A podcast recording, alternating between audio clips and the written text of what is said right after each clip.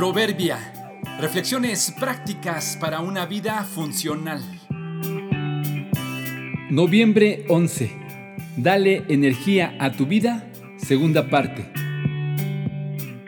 Nuestra energía y vitalidad cambiará si nos conectamos a la fuente de la vida. Continuamos hoy con los siguientes cuatro consejos para ahorrar la energía de nuestro teléfono y nuestra vida. Número 6. Renuncia a la vibración. Se piensa que la vibración es mejor que un tono fuerte o como opción para saber cuando nos llaman o mensajean. Si queremos que la carga dure más, debemos evitar esta opción lo más posible. Renuncia a la idea de aparentar siempre fuerza y vitalidad aunque no la tengamos.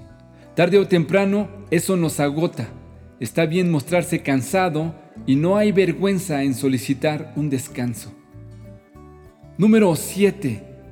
Disminuye el tiempo de visualización. La pantalla es la que más consume la energía y muchas veces la dejamos encendida sin querer, aun cuando no la usamos. Disminuye tus palabras, no seas de los que todo el tiempo están hablando, aunque no digan nada. Hablar demasiado nos agota a nosotros y a los que nos oyen. Número 8. Apaga el Bluetooth. Esta tecnología de corto alcance permite que nuestro teléfono se conecte inalámbricamente con otros dispositivos.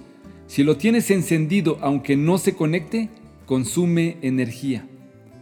Apaga tus ganas de caerle bien a todos.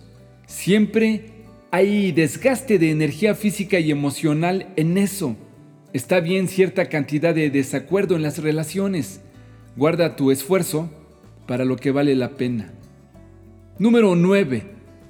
Recarga tu batería cada vez que necesites. Antes se tenía la idea de que deberíamos permitir que la pila se descargara completamente y entonces cargarla al 100% para que supuestamente recordara su capacidad pero con la nueva tecnología puedes recargar cuando sea necesario. No quieras recurrir a Dios solo cuando estés derrotado, desahuciado, en crisis familiar o desempleo. No consideres a Cristo como tu último recurso. Recuerda que puedes venir a Él todos los días en cualquier momento. Haciéndolo así, tendrás suficiente energía y vitalidad espiritual para enfrentar las tareas cotidianas y las crisis eventuales. No puede ser que nuestro smartphone sea más inteligente que nosotros. Aprovechando que todavía tienes fuerzas, ¿por qué no consideras seriamente hoy recargarte en Cristo? Así que humíllense ante el gran poder de Dios y, a su debido tiempo, Él los levantará con honor. Pongan todas sus preocupaciones y ansiedades en las manos de Dios, porque Él cuida de ustedes.